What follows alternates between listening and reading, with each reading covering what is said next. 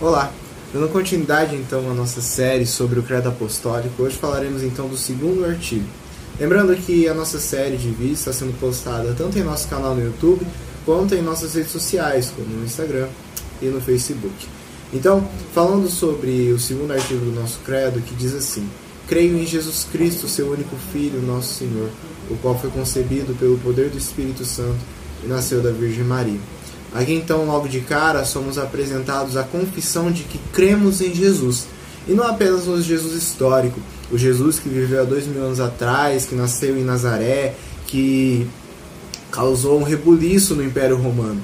Mas somos apresentados a Jesus Cristo, Jesus, o Messias, Jesus ungido aquele que fora prometido desde Gênesis 3, dizendo que o descendente da mulher esmagaria a cabeça da serpente. Aquele ao qual é falado e se tem promessas em toda a história bíblica.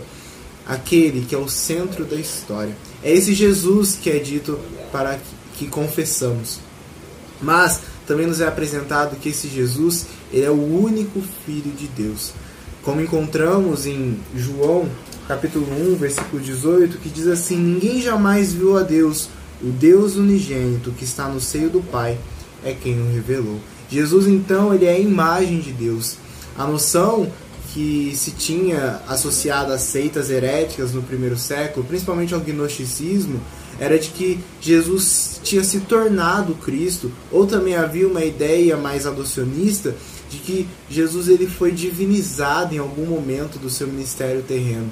Mas o credo ele rejeita todas essas ideias, assim também como rejeita a suposição de que havia um tempo onde o filho não existia, ou também de que o pai e o filho seriam aspectos iguais da mesma realidade. Não. Cristo é o único Filho de Deus, aquele que foi gerado na eternidade, aquele que é Deus juntamente com o Pai e com o Espírito Santo. Então, de acordo com o testemunho bíblico, como, como lemos, o Filho sempre existiu com Deus, junto na eternidade, em amor com Deus, em comunhão com o Espírito Santo.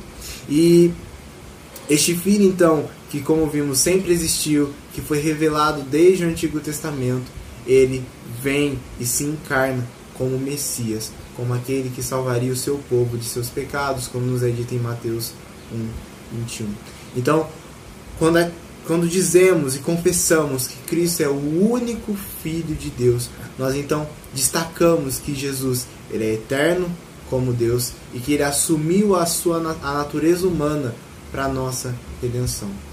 Mas também o, o credo nos diz que Cristo ele é Senhor.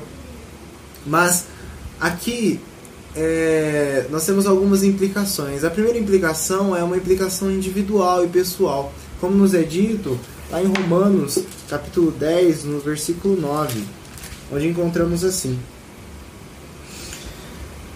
Se com a tua boca confessares Jesus como Senhor e em teu coração creres que Deus o ressuscitou dentre os mortos, serás salvo. Então, há uma implicação pessoal na nossa vida. Jesus ele é o Senhor de nossas vidas. Ele é aquele que tem total controle e domínio, de forma que nós somos servos de Cristo e Cristo é o nosso Senhor.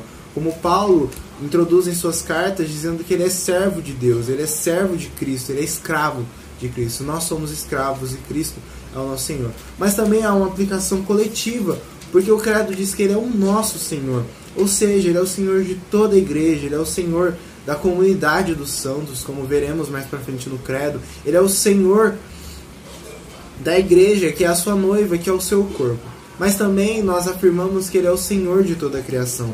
Como nos é dito em Colossenses 1, ele sendo Deus, ele participa da criação, ele é o meio por qual todas as coisas foram criadas, ele é o verbo de Deus.